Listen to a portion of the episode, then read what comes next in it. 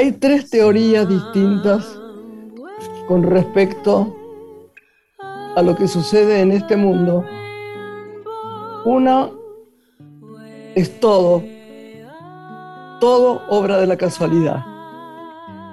Otra que todo es obra de Dios. Y la tercera, que todo es obra de varias cosas y combinadas y entrelazadas. La hora del diablo. Fernando Pessoa.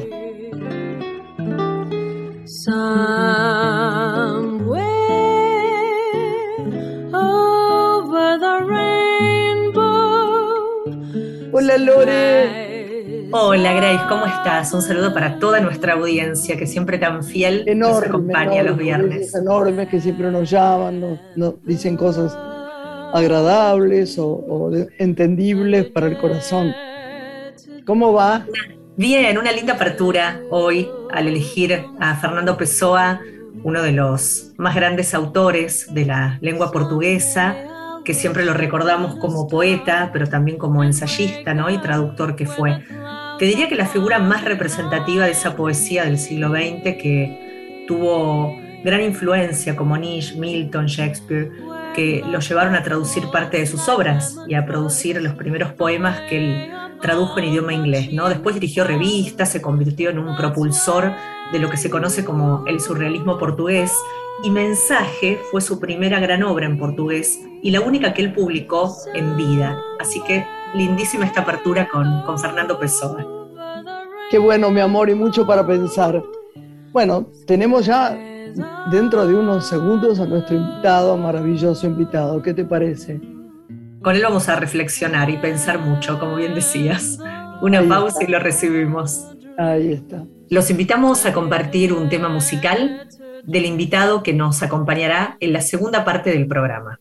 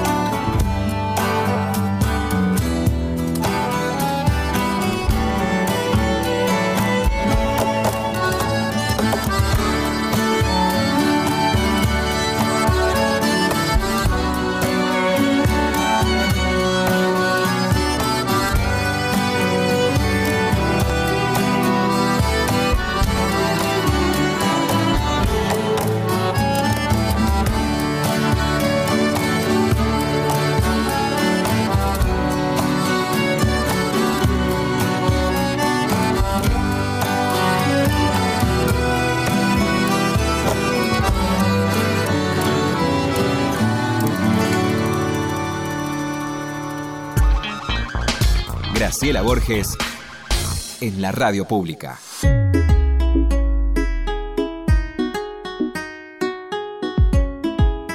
Lore, qué bueno, ya tenemos nuestro invitado.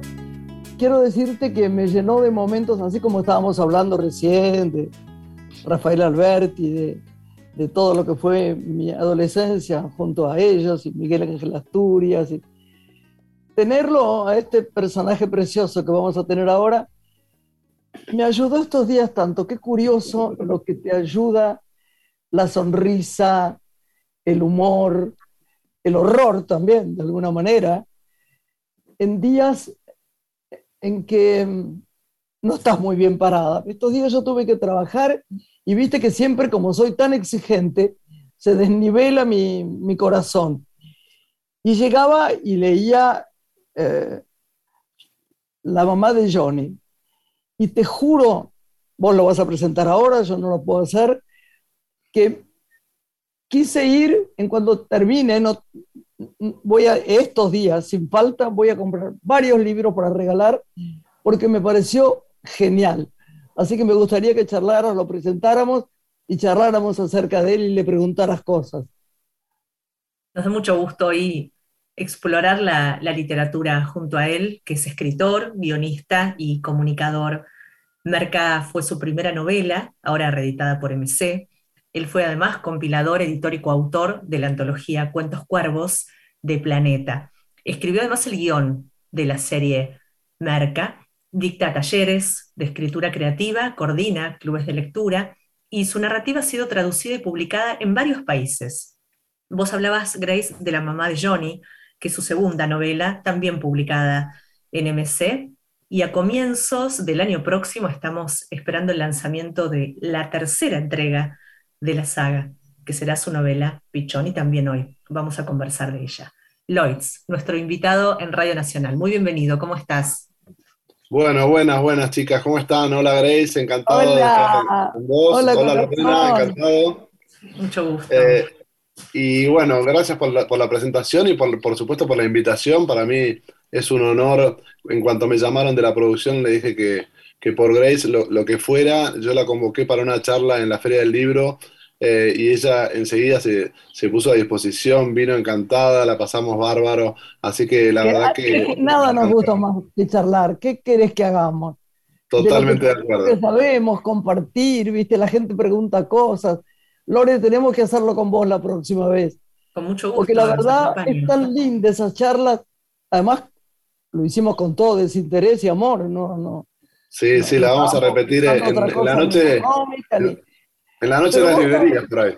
Qué lindo. Vos sabés que, vos vos sabés que yo quiero que le cuentes un poco y que nos cuentes a todos cómo nació la mamá de, de Johnny, porque a mí me emocionó. Bueno, está bien. He tenido, tengo mucha piedad en no nombrarlos, pero y, igual este, todo está bien. Pero yo tengo cercanas y, y ya idas muchas mamás de Johnny, muchas Sí, me imagino. y la exactitud de tu, de tu, de tu retrato, de tu pintura, me alucinó, pero me alucinó. O no has vivido eso porque sos muy joven. ¿Cómo, cómo supiste hacer esto también? No lo sé. Contale un poco a Lorena también.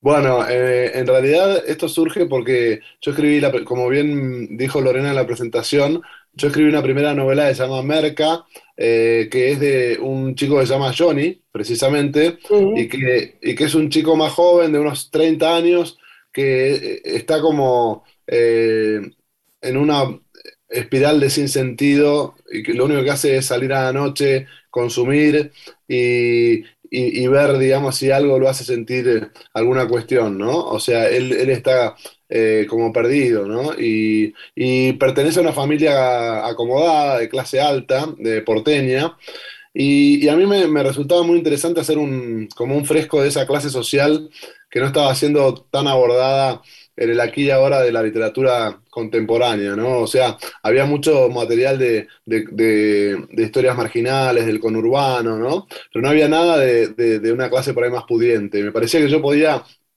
retratar eso eh, y, lo que, y que lo podía hacer bastante bien. y, bueno, la verdad que esa novela anduvo bárbaro, tuvo un recorrido espectacular me, hizo llegar de una editorial independiente que yo había comenzado a Planeta. Eh, ahora van a hacer, eh, como, como decía eh, Lorena, también van a hacer una adaptación audiovisual. Así que a partir de ahí dije, bueno, cómo continúa esto y mucha gente me hablaba de la madre, que ya parecía vislumbrada un poco en, Merca, ¿no? Y me decían, el personaje de la madre es buenísimo porque es la típica señora paqueta, ¿no? Que, está ahí, que le abandonó su marido por una mujer más joven y está como en una calecita de, ansiolíticos y, y, alcohol, ¿no? Y no puede salir mucho de eso, hasta que en un momento se empodera un poco y empieza a animarse a hacer algunas cosas, ¿no? Entonces ahí yo dije, bueno, voy a continuar con este retrato de clase si se quiere, pero me voy a ir una generación para atrás, ¿no? Y voy, a hacer la historia de la madre, por eso se llama la mamá de Johnny, porque Johnny es el personaje de Merca. Y bueno, y empezaron a aparecer escenas, eh, de, qué sé yo, algunas eh, que me había contado mi madre, alguna amiga también de mi, de mi, madre, o alguna cosa que yo había escuchado aquí o allá, y empecé a juntar como todo eso y, empecé a crear este personaje que, en principio estaba en, tercera persona, porque yo nunca había escrito en femenino, ¿no? Entonces para mí era como un gran desafío. En un momento empecé a poner algunos eh, pequeños monólogos así como más furibundos y cuando empecé a mostrar un poco lo que estaba haciendo, en general eh, la opinión fue bastante unánime diciéndome que cuando, cuando aparecían esos monólogos era donde había mayor potencia narrativa. Entonces me la jugué y dije, bueno, voy a escribirla toda en primera y voy a convertirme en una señora de 58 años de la mejor manera posible. Y bueno, y, parece ser que, salió bastante bien porque la verdad que sobre todo las mujeres están encantadas con el libro. Pero maravilloso salió, maravilloso. Hay momentos en que eh, yo estaba esperando, digo, pasan las páginas, espero que no esté muy nombrada acá. Hay alguna persona hay alguna momento... que no le debe gustar estar nombrada. sí, en un momento le, da un poco, le da un poco a varios personajes, así medio eh, de, lo que es la, farándula y actores y actrices, algunos la ligan un poco, pero es todo en tono de sorna, ¿no? Es, más la opinión de esta señora Snob que, la del autor, como bien dice al principio, ¿no? Ahora, en, así como en Merca, ¿no? Eh, transitas de pronto costumbres de, una clase social que tal vez estuvo desatendida por, la literatura contemporánea, traes ahora, en este nuevo libro, una realidad que hoy forma parte de lo que le pasa a muchas mujeres, ¿no? Eh, la violencia, el descuido, la necesidad de, mantenerse este, bien pese a la edad y no vivir por el de la vida, ¿no? ¿Te importaba escribir sobre estos temas o el mismo personaje que venía de, esa primera novela te fue llevando? Está muy buena la pregunta porque eh, es como que al principio, digamos, lo que prevalecía más era toda esa cosa eh, como, como más frívola, ¿no? De, del, entorno de esta señora, hablando con su amiga Malala, ¿no? Y criticando a todo el mundo. Pero después eh, me parecía que, ella tenía que tener también como, como un poco más de, coraje, de fuerza, ¿no? Y, también me parecía que, si yo escribía eh, en femenino, eh, de alguna manera eh, tenía que, tomar por ahí ese cambio de paradigma que estamos viviendo, ¿no? Y, me parecía que, que, ella se empodere un poco, le, podía aportar también esa dualidad al personaje de decir, bueno, hasta dónde me animo a traicionar, si se quiere, o a renegar de mi clase social y animarme a hacer cosas que, por ahí, eh, para las cuales no fui configurada, ¿no? De alguna manera. Pero además hay, hay que decir también una cosa que me parece maravillosa en el libro, que curiosamente tiene mucha piedad. Hay momentos en que cuando ella se desborda, te da ternura. Hay un momento dado que te da mucha piedad. Es importante mirar a los personajes. Yo siempre pienso en Fabio, ¿no? En el cine, que miraba a los personajes más horribles, más mediocres, con una lente de amor que no se podía creer. Y esto es lo mismo. Esta mujer es imbancable. Yo tengo acá unos amigos divinos que están hoy conmigo. Y hace días que le digo sobre todo a uno, Willy Luti, que es muy amigo mío, y Willy, te voy a dar este libro y lo tenés que leer porque es increíble. Y el otro día lo terminé de leer y digo, lo tengo que dar a los chicos.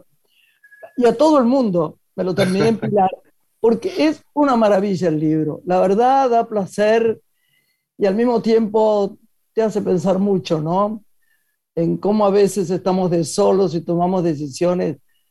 Eh, yo me acuerdo siempre que había una tía abuela familiar que queríamos mucho, no de mi parte, de parte de la familia política, y siempre decía, las mujeres se llaman de una manera y después se separan y enseguida se tienen que llamar de otra y nombraba eh, apellidos conocidos, ¿no? No pueden estar solas, tienen que hacerlo.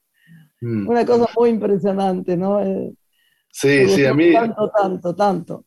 Sí, a mí toda esa cosa, digamos, eh, tradicionalista, ¿no? Que así como tan rancia, ¿no? Y todo, también me interesaba que estuviera reflejada ahí y que de alguna manera chocara con, este cambio de paradigma que, mencionaba Lorena, ¿no? Y, bueno, y lo que vos decís también, o sea, eh, me, gustaba también que, la mamá de Johnny tuviera como distintas eh, aristas, ¿no? Como que por, por un lado pudiera, pudiera eh, ser una señora snob, por otro lado se animara a, acostarse con un chico mucho más joven que conoció en un barrio que... Quiere bailar tango. Claro, y, que, de repente fuera como explorando distintas cosas y eh, en, algunas llegara un poco más lejos y en algunas no se animara tanto, como que tuviera esa, esa dualidad y, por eso también inventé esa voz, esa vocecita interior como que le habla a ella y trata de empujarla a hacer algunas cosas. Y además uno tiene piedad, perdón Lore, sabes que nombra ciertas personas que conocemos mucho y lo hace porque ella lo haría así de cualquier manera, no es que piense tal, tal cosa, por ahí no piensa eso, pero está bueno decir que fulana es grasa, que me engana. Es la verdad, está buenísimo. sí, además no perdona a nadie. Despiadada, es despiadado, está muy bien.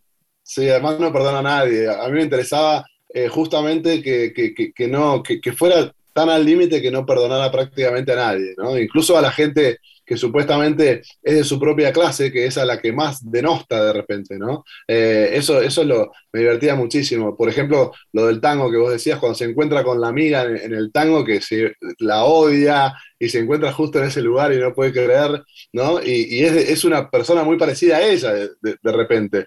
Pero ella... Sí, no puede evitar eh, odiarla profundamente, ¿no? Por haberla visto ahí donde ella también la vio la otra, ¿no? así que nada. Eh, ¿Cómo se da eh, el pasaje de esta obra literaria al formato audiovisual? ¿Cómo se da esta posibilidad de hacerlo y cómo va a resultar? ¿Va a ser una serie? ¿Qué puedes contar bueno, del proyecto? Eso eh, todavía no está del todo definido porque en principio iba a ser una, una serie y cada libro iba a ser eh, una temporada, supuestamente, ¿no? Eh, de hecho, eh, esto del guion, yo empecé a escribir el, primer capítulo de, la primera temporada y, eso es lo que, digamos, lo que sería el piloto, el que ya está, ¿no?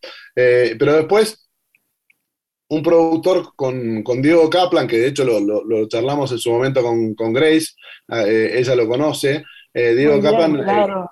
como director que, que, te adora, además, me dijo, Mm, ah. él, propuso hacer una trilogía de películas en vez de hacer eh, una serie, ¿no? Entonces, está como veremos, eso todavía no está definido eh, ese tema, pero bueno, sí se sabe que cada libro. Pero este personaje podría ser en, otro estilo, una crónica de una señora de los 2000.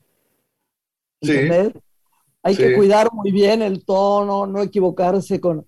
Porque hay resbalás y ya digo.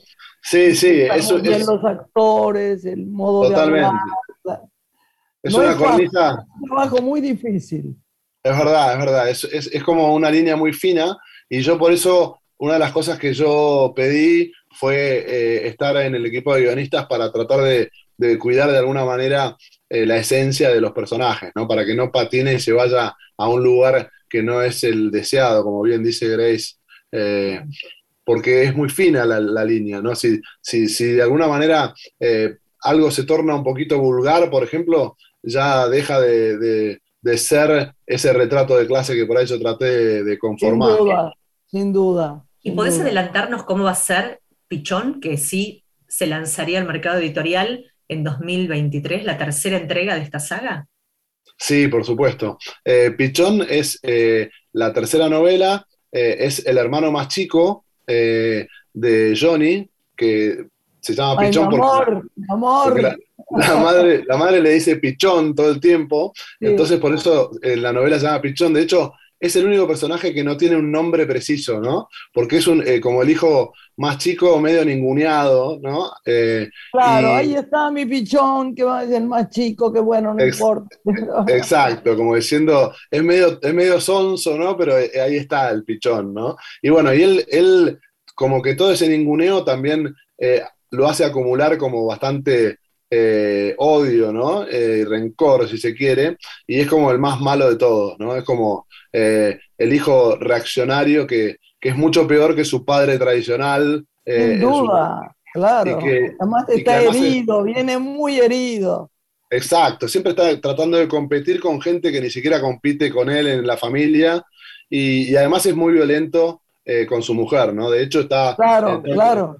Tanto en Merca como en la mamá de Johnny está esbozado que él está, fue, fue escrachado y denunciado por violencia de género, es un tipo muy desagradable. Eh, yo ahí lo que quiero es exacerbar esto que, tiene Johnny, que tiene algunas cosas que, la gente detesta, pero tiene también un, como un borde que la gente se, engancha un poquito con el personaje, a pesar de que sea como el, lo que pasa con los villanos, ¿no? que la gente a veces, hay partes que se, empatiza igual aunque sea un hijo de puta, ¿no?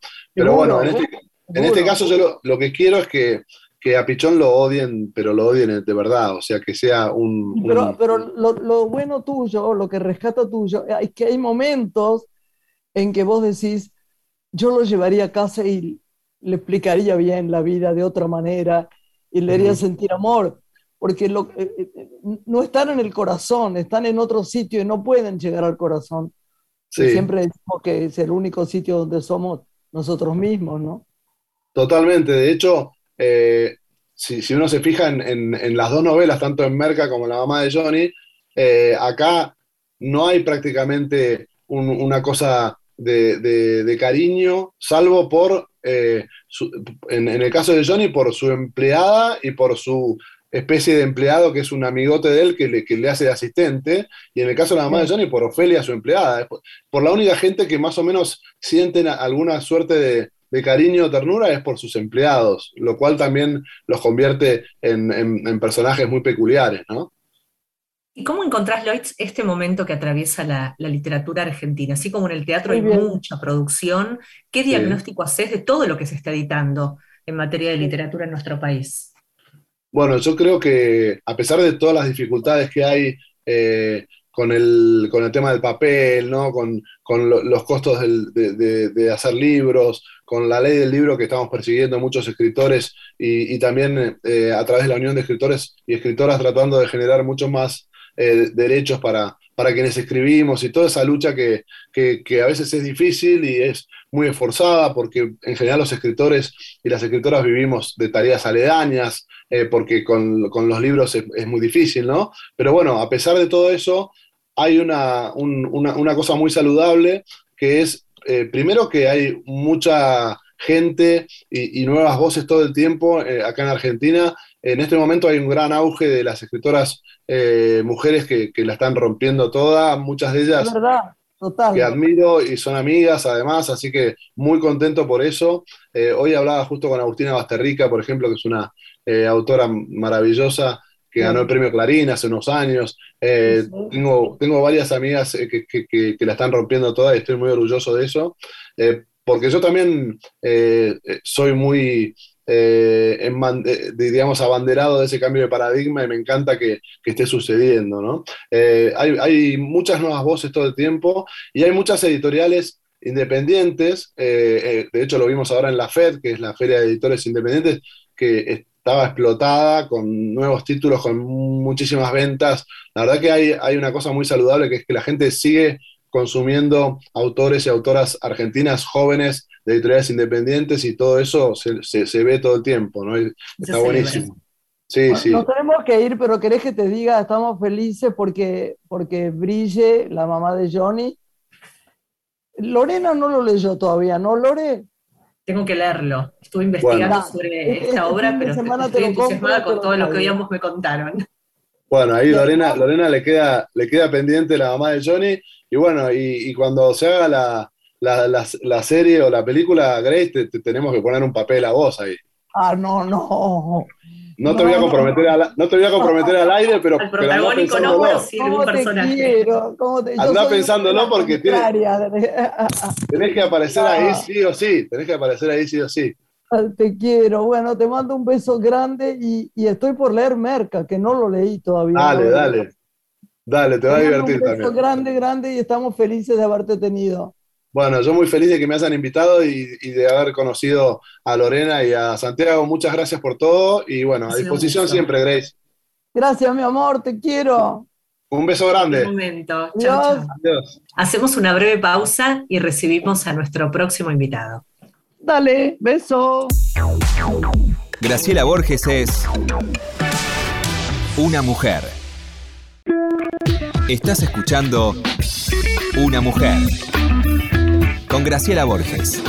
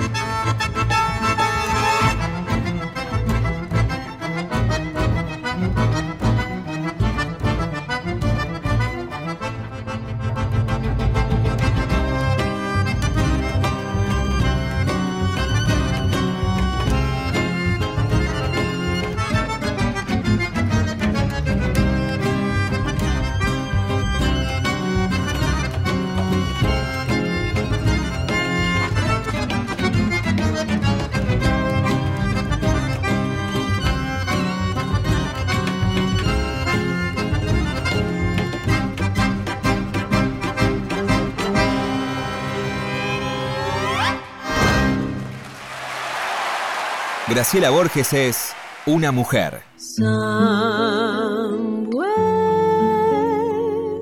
Over the rainbow, way up high. Lore, qué bueno que uno se le llena el corazón de alegría. Viste que hay cosas. eh, yo contaba el otro día una anécdota con la, con la negra Sosa que yo le preguntaba por una persona que en general no tenía buena fama con la música, ¿no? Y ella me decía, pero no importa si te emociona, hoy esta persona nos encanta y nos emociona. Y tenerlo me parece tan lindo que nada, te llena de, de orgullo el corazón de poder hacer este programa y que la gente lo escuche. Él es el referente de la música del litoral, uno de los mayores portadores de la tradición del chamamé que ha difundido por el mundo. Es compositor, acordeonista argentino de chamamé, editó más de una decena de discos y ha tocado su música con orquestas de cámara, también en formato de dúo, acordeón y piano. Antes de su gira por Europa viajará a Uruguay, luego se presentará en Buenos Aires y ya prepara el lanzamiento de su nuevo disco. Nos sentimos muy honrados de recibirlo hoy en el programa Una Mujer aquí en Radio Nacional. Le damos la bienvenida al Chango Espacio. ¿Cómo estás? Muy bienvenido. Gracias, gracias por la presentación, un Y placer. además, ¿querés que te diga algo, Chango? Estás espléndido de buen mozo. Después pido, la después pido la producción tu dirección y voy a verte, a tomar algo. No, te quiero, Gracias. Gracias, yo estoy feliz de Mucho charlar. verte, mucho sin verte. Qué alegría Sí. que nos cuentes todo esto que estás por hacer y haciendo y que has hecho. ¿No? Sí, estoy, estoy haciendo de todo un poco, pero contento de charlar ahora con la radio pública, llegar al país, saludar a toda la audiencia que tiene nuestra radio y, y- y charlar con ustedes un ratito y compartir en, en- en- en lo que ando. Eh, así que súper feliz. ¿Qué, qué- de qué quieren hablar? Bueno, ante todo de, de tus comienzos, de cómo se despierta tu vocación a tan temprana edad, conocemos que te regalaron cuando eras pequeño un acordeón y tuviste la oportunidad en todos estos años de llevar nuestra música argentina, la música de nuestro litoral, siendo voz de Misiones, a todo el mundo. Si haces un trazado de lo que fue tu historia desde que empezaste a esta parte, ¿qué ves? Wow, es, es tremendo porque eh, hace más de 40 años que empecé a tocar el acordeón. O sea, voy a- el 23 de septiembre voy a cumplir 54 años y mi padre me regaló el acordeón cuando tenía 10. Entonces, eh, y, y cuando yo quería tocar el acordeón, quería tocar porque, porque me gustaba el color del acordeón, el olor del acordeón, la forma, el sonido. Entonces mi padre me regaló un acordeón y empecé a tocar y empecé a tocar primero en casamientos, en kermeses, en bailes, en uno que otro festival, pero después el horizonte se va corriendo y uno va caminando y ese horizonte se corre. Y en el camino empezaron a aparecer cosas inesperadas y, así han pasado más de 30 años de- de una vida profesional y que lo que realmente te sostiene en el camino no es el resultado de esas acciones, no es un premio o haber vendido una, eh, mejor un proyecto que otro. El resultado, el- lo que realmente te sostiene en el camino es levantarte todos los días y estar enamorado de lo que haces, de levantarte todos los días. De, buscar el acordeón y de componer y de buscar un sonido y de buscar una textura y defenderla y después darse cuenta que no es por ahí y como decía Picasso, romper para volver a construir y arrancar otra vez en otra dirección. Entonces, a esta altura del partido, no es que estoy en el descanso del guerrero, pero sí medianamente he llegado a algunos colores con los cuales yo me siento en paz y me gusta compartirlo con la gente y pero la constante es todo lo que uno hace, lo hace para sentarse a tocar en instrumento y para ser atravesado por el sonido. Eso, esa imagen de que el artista da a los demás algo que los demás necesitan y que uno lo tiene es como un error para mí. Cada uno busca desde diferentes lugares en ese encuentro colectivo, se construye un espacio y todos somos atravesados por algo que estamos necesitando, inclusive. El músico. Entonces, la, celebración y la belleza no está en mi música, sino mi música es una herramienta más para construir un espacio en donde la celebración es el encuentro. Por lo menos así es como lo veo yo. Y eso es lo que me ha sostenido en el camino, viajes más, viajes menos. eh, eh, eh, y es donde estoy parado. Por lo menos creo que, es lo que más espontáneamente me sale a la hora de pensar qué es lo, el, el, regalo más, más bello que he tenido en el camino, es darme cuenta de esto que estoy compartiendo con ustedes. Chango, si bien tu estilo musical es plural y es muy amplio, hay una identidad muy clara musical que, que te constituye. Podés tocar en uno de tus conciertos un tema de Astor Piazzolla, Spinetta u otro representante de nuestra música popular. ¿Cómo es el nuevo disco que vas a presentar? ¿Y qué? Que empezaste a grabar en pandemia y bueno, va a lanzado en tramos, ¿no? En etapas. Sí, por lo menos un par de canciones y después el disco entero. Eh, el, disco es, yo empecé a grabar un disco encerrado en mi casa, pero yo no soy de una generación que graba sus discos en su casa. Eh, yo, yo vengo de una generación... A mí me interesa preguntarte algo. ¿Cómo fue tu, tu reacción con tu música y tu creatividad y tu camino, que vos sos una marca, ¿viste? No, no importa que te detengas un ratito, ¿no? Es como lo de los chinos, el hombre que se detiene camina. Pero vos haces tanto y fue tanto, sos una marca, ¿viste? Ya es, ¿Cómo te sentiste con el tema de, la, de este bicho inmundo que nos, que nos invadió y que fue tan, tan terrible para crear, ¿no? Para seguir esperando. Hay gente que se quemó la cabeza, ¿viste? No, eh, Out fue una cosa presente total con los actores. lo, que, lo, que, lo, que, yo siento es que, por un lado, uno vive en el mundo de la prueba y nuestros padres tuvieron otro tipo de contextos y sus pruebas y sus dificultades para afrontar, y, y nuestros abuelos y los bisabuelos y el tiempo que nos toca a nosotros es un tiempo maravilloso, pero a su vez es un tiempo lleno de pruebas y, que están ahí para interpelarnos. Y, es un espejo en el cual vernos y reflexionar colectivamente. Entonces, em, obvio que, que, la pandemia mostró la fragilidad del oficio y puedes tener 30 años tocando y dejaste de tocar un par de meses y tu economía se cae de pedazos y todo eso. Y más cuando tienes niños chicos. Pero pero mi lectura de la pandemia es, bueno, es una prueba más. Eh, uno es como, como Ulises yendo hacia Ítaca y, y, entonces eh, los dioses no harán por el hombre lo que el hombre no haga por sí mismo. Bueno, eh, es un viaje, la vida es un viaje maravilloso y, y, y, eso que está ahí te interpela, te empuja a reflexionar, a, a, a rever. Algunos tienen más herramientas, otros menos y los que tenemos más herramientas tenemos que ejercitar la misericordia y la empatía con, con el que no tiene a quien pedir ayuda, con el, que no, con, con, el que no tiene nada, porque uno, el contexto de uno puede ser complicado, complejo, pero uno siempre a lo largo de todos estos años ha creado relaciones con las cuales familiares y amigos con las cuales uno puede pedir ayuda y la tiene esa ayuda, pero hay gente que no tiene nada. Entonces, también el ejercicio de ese espejo en el cual uno se mira comunitariamente es un ejercicio de tener empatía y conexión con todo eso.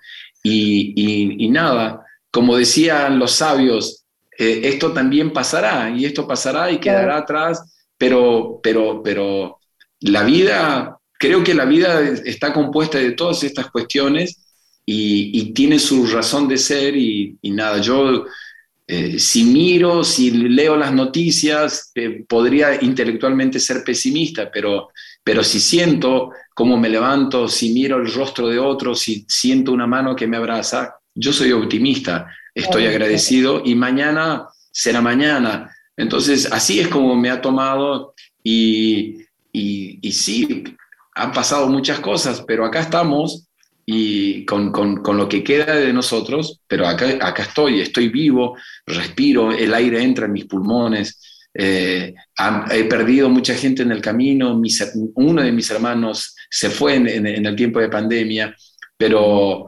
pero, pero a mi padre le ha pasado eso, y a mis abuelos le ha pasado eso, y a mis bisabuelos le han pasado peores cosas seguramente. Y, uno tiene que continuar y agradecer de tener la posibilidad de ahora estoy delante de una computadora, estoy hablando con ustedes, estoy hablando con, con Lorena, estoy hablando con Graciela Borges, que, que, la admiro profundamente, y, y, para mí es un regalo. hoy es un regalo, esto es un regalo, mañana, mañana todavía no está. Entonces, eh, eh, y este, por eso el presente se llama presente, porque es un regalo. Entonces, eh, estoy parado ahí y desde ese lugar empecé a grabar un disco en mi casa que al principio iba a ser solitario, tocando el acordeón, tocando el piano, leyendo poesía, y después empecé a escribir a músicos de diferentes lugares del mundo que conozco desde hace más de 20 años, y, ellos respondieron y ellos grabaron desde sus lugares en estas canciones que yo les envié. Santo Alaya desde Los Ángeles, Carlos Núñez desde Galicia, eh, Magic Becas desde Marruecos, tocando el laúd, eh, Eric Truffaz tocando la trompeta desde Francia, Sixto Corbalán tocando eh, el arpa desde Asunción del Paraguay, Jax Morellenbaum tocando el violonchelo desde Río de Janeiro. Y hay cada una de las canciones. qué lindo irte, ¿no? Cada uno de estos artistas participó en una canción y nada, tengo muchas ganas de compartirlo. Y, y, y es como un ejercicio que vengo haciendo, estirar tu mano hacia un lugar en donde pareciera que no hay un punto de contacto con, con, el otro o lo otro, y del otro lado hay alguien que está estirando su mano y quiere conectar, y quiere aprender y quiere enseñar.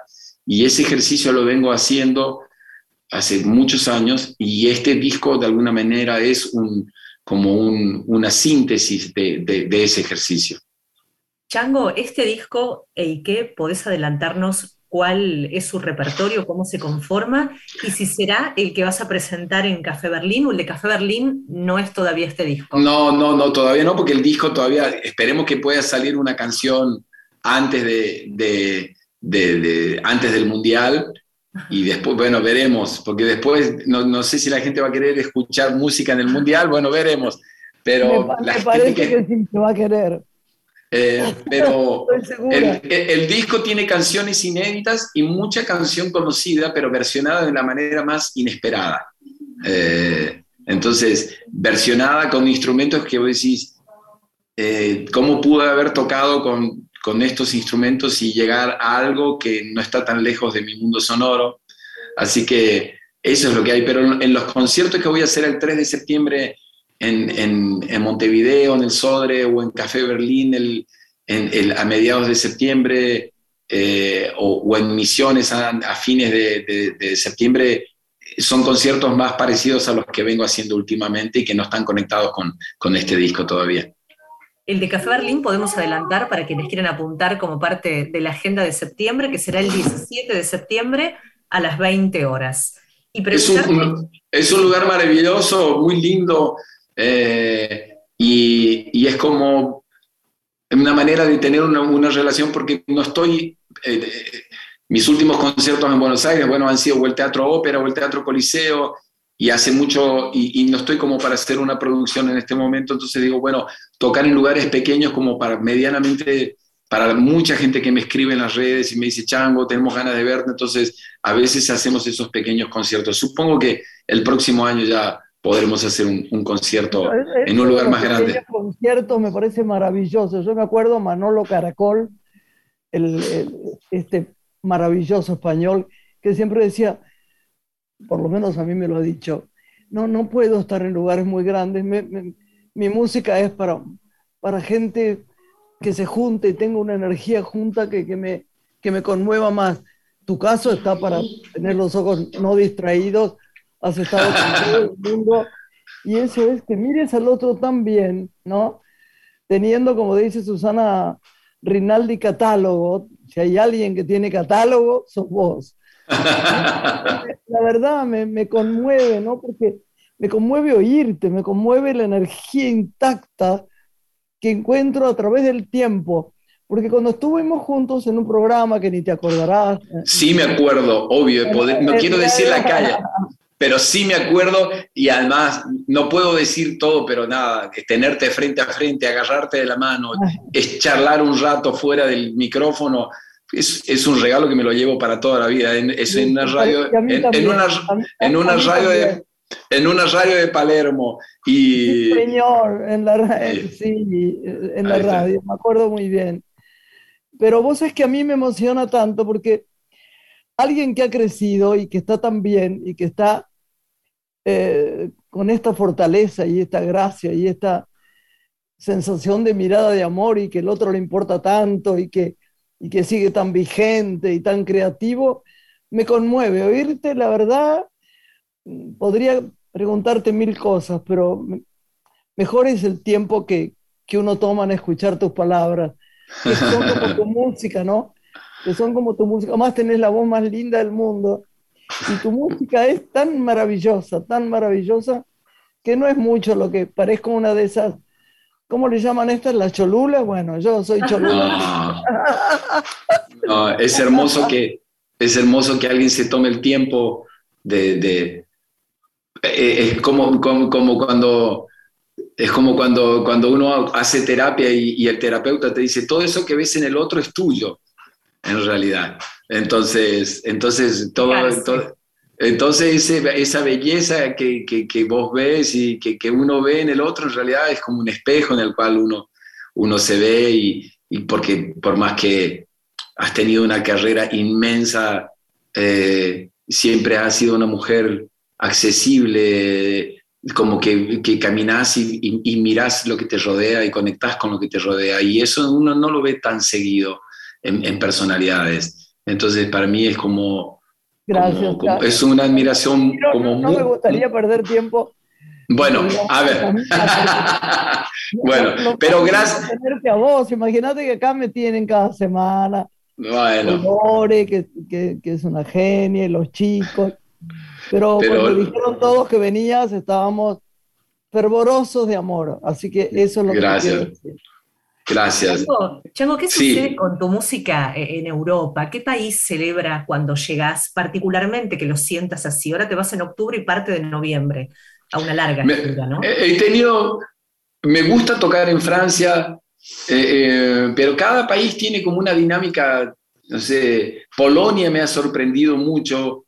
Eh, por ejemplo, el público polaco es tan refinado, tan, tan educado. La gente, cuando le gusta mucho algo que haces, te quieren regalar cosas y es casi muy incómodo. Me acuerdo una vez con un metro de nieve tocando en Varsovia, eh, terminó un concierto y un, joven subió y me regaló su, su, abrigo y me lo puso en la espalda y, y, yo decía, este señor se volvió a su casa eh, sin su abrigo, pero como, como que la gente em, es como muy, eh, eh, muy, muy, muy bella, no sé, me ha, impactado todos esos lugares. lo que pasa es que eso es porque se le toca el corazón, porque no nos, no da vergüenza siempre hablar del corazón, ¿viste? Sí. Porque nos pero no. pero no es verdad. No, es, como... Que tenemos. exacto, ese, es como que la música no es entretenimiento, es una herramienta para sacudirte y decirte, hey, Exactamente. El, corazón, como dicen los sufis, no es ese pedazo de carne que bombea sangre, es otra cosa. Y, y, uno tiene que conectar con esa flor que tiene adentro y, a veces el arte te interpela, te sacude, te rompe y te, te, te llama la atención y, te invita a, a, eso que dice Atahualpa, a, a encontrar la sombra que el corazón ansía, de alguna manera, que es, un que es un estado del corazón y que no es entretenimiento. Y eso es universal porque cuando uno honestamente intenta conectar con el otro en cualquier escenario, no importa si no entienden el idioma, aunque mi gran parte de mi música es instrumental, eh, hay algo de esa narración que la gente lo percibe que lo toma como algo esperanzador, lo agradece, lo celebra. Y una cosa es contarlo, una cosa es imaginártelo y otra cosa es tener la experiencia real de que eso suceda. Y en los últimos 20 años a mí me ha sucedido en pequeños lugares, en grandes lugares, en verano, en invierno. Y, eso a mí me ha ayudado mucho a, a, crecer como músico, porque, porque todos esos espacios lejos de mi país, lo único que hicieron fueron invitarme a ver mi propio país a ver mi propio patio, a ver mi propio lugar, a resignificarlo, a ponerlo en valor, a, mirarlo nuevamente para ver todo lo que no había tenido en cuenta en otro momento creyendo que lo conocía. Entonces, y eso a mí me ha hecho eh, crecer mucho como músico y, estoy muy agradecido de, haber tenido la oportunidad de, de, haber tenido esas experiencias y esas impresiones tan diversas que me, que me empujaron y que me ayudaron a, estar parado donde estoy parado ahora. No comercialmente, no, no, no, estoy hablando del oficio, sino de, yo como ser humano, como persona que, que, ama la belleza, que busca la belleza dentro de lo que puedo. Chango, yo creo, ¿sabes lo que espero tuyo? Ya nos tenemos que ir, qué desgracia, pero ¿sabes qué espero, aparte de tu música que he seguido y que todos amamos, y de tus ojos que no se distraen y de tu corazón, que escribas un libro. un libro. Cuando contaste la historia de que ese chico te dio su abrigo, lo que tenía, y se fue a su casa y hacía frío en Varsovia. Por favor, es un cuento de, de, de, Borges, qué sé yo. Por favor, escribí un libro. Bueno, lo voy a intentar, voy a intentar, voy a intentarlo. Pero nada, yo... nos tenemos que ir, pero quiero decirte que todo mi corazón, el de Lore, el de toda esta gente que nos, nos une acá en Radio Nacional, el chiquito, Santi, le damos las gracias porque es lindo escuchar gente que tiene tanta belleza interior y, y que tiene ese camino de la música que puede contar todas las historias del mundo. Gracias, Chango. Eh, un beso enorme para, para, todos ustedes, para todo el equipo de nuestra radio pública, de la radio nacional, de nuestra radio de bandera. Un saludo a todo el país y gracias, gracias por este momento, por este ratito, por poder expresarme y, conectar con ustedes. Así que Graciela, Lorena, beso enorme. y... Quiero que venga dentro de poco y nos cuentes más historias, por favor. Dale, dale, dale, dale, dale. dale, dale. Eike para la gente quiere decir, es una palabra del, antiguo guaraní que quiere decir entrar a mi casa. Pero la, palabra, la palabra casa como sinónimo de tu propio corazón, que en realidad es entrar al mejor lugar de mi casa y el mejor lugar de mi casa es mi propio corazón. entonces, y un, un diálogo de corazones eh, con el otro. Y entonces, y como es un disco grabado en mi casa y es como una manera de invitarlos a, este, a ese par de años en los cuales yo estuve encerrado en un lugar íntimo, creando, pensando en voz alta y compartiendo esto con ustedes. Por eso se llama Eike, como que esa, esa palabra simboliza todo eso. Gracias, Chango, te queremos. Un beso, hasta luego, chau, chau, chau. Enorme, gracias, gracias, gracias. Infinitas gracias. Bueno, Lore, qué felicidad, ¿no? Hermosa nota. Nos vamos, nos, vemos la semana que viene. Un buen fin de semana para todos. Gracias. Una mujer se ha perdido. Conocer el delirio y el polvo. Se ha perdido esta bella locura, su breve cintura debajo de mí. Se ha perdido mi forma de amar. Se ha perdido mi huella en su mar